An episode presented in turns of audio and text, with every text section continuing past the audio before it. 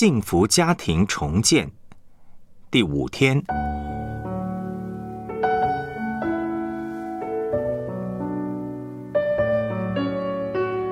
接纳家人。哥罗西书三章十二到十三节。所以你们既是上帝的选民，圣洁蒙爱的人，就要存怜悯。恩慈、谦虚、温柔、忍耐的心。倘若这人与那人有嫌隙，总要彼此包容，彼此饶恕。主怎样饶恕了你们，你们也要怎样饶恕人。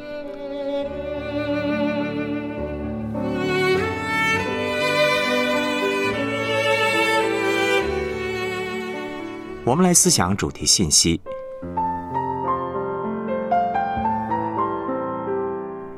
基督化的家庭也会有软弱、失败、犯罪的事实。圣经告诉我们的事实是，基督徒的家庭是一群罪人生活在一起。哥罗西书三章十三节的经文说：“倘若这人与那人有嫌隙，什么叫嫌隙呢？嫌隙就是彼此得罪，彼此有冲突。”基督徒虽然是上帝的选民、圣洁蒙爱的人，可是呢，仍然是个罪人。罪人与罪人生活在一起，特别是天天生活在一起，就会有嫌隙，就会有冲突了。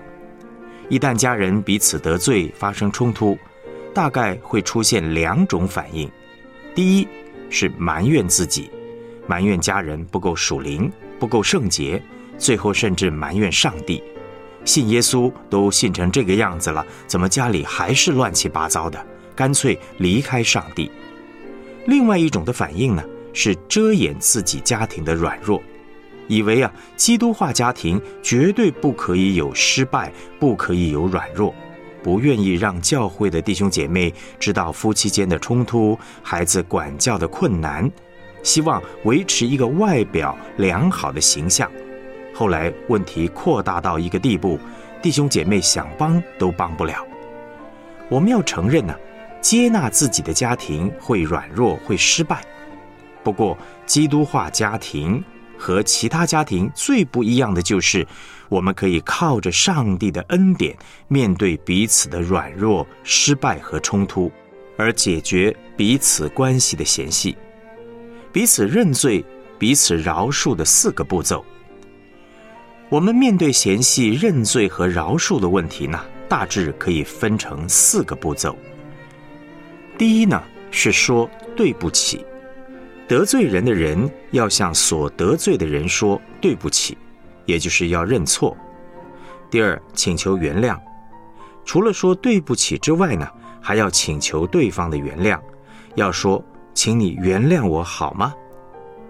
第三是补赎，要问对方。假如你不原谅我的话，我可以为你做什么呢？补赎的目标不只是补偿对方所受的物质损失、精神损失，更重要的是要表示自己认罪悔改的诚意。第四，和好，被得罪的人靠着主的恩典说：“我愿意原谅你。”然后彼此的拥抱，最后一起祷告，来到上帝的面前，真正的和好。当家人彼此真正的认罪、真正饶恕、真正和好以后，我们的关系不只会恢复，还会比吵架前更加的亲密。接纳家人最大的困难呢，是我们的骄傲。如果没有上帝的恩典，我们每一个步骤都做不下去。恩典就是我做不到的，上帝为我做到。如果没有上帝的恩典，我们连第一步骤说对不起都做不到。我们最大的困难是肉体的骄傲。我们的骄傲、肆意呢，会让我们觉得自己根本没有错。即使我们觉得自己有错，但我们的骄傲、肆意和我们的面子，都会让我们拉不下脸来。所以，我们很难向最亲近的家人认罪道歉。同样的，我们的骄傲、肆意、面子也会拦阻我们，让我们不愿意饶恕，不愿意包容家人的过错。我们总是觉得家人实在错得太离谱了，简直是罪无可赦。接纳家人最大的困难呢，就是我们的肉体，我们的骄傲。基督徒对付仇敌、对付撒旦之外，还必须要对付肉体。对付肉体唯一的办法，就是靠恩典来到耶稣的面前。只有耶稣的十字架的爱，可以打败肉体的骄傲，叫人谦卑。哥罗西书三章十二节的经文说：“所以你们既是上帝的选民，圣洁蒙爱的人，就要存怜悯、恩慈、谦虚、温柔、忍耐的心。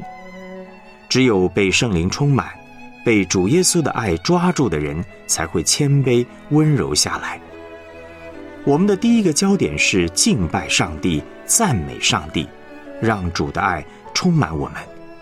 我们要让主耶稣十字架的爱和能力先来对付我们的肉体。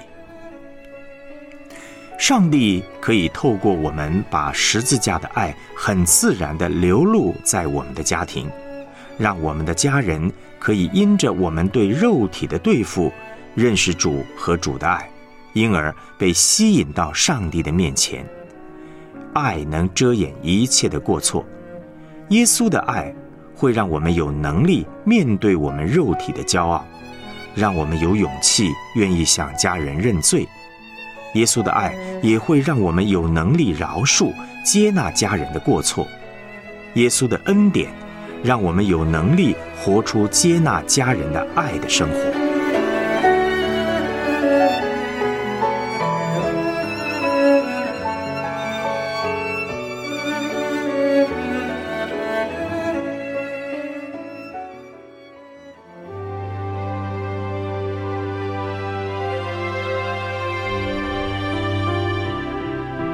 我们来思想两个问题：接纳家人的错，向家人道歉。你在以上这两方面有过哪些的学习呢？你在和哪些家人的关系当中需要更多的放下肉体呢？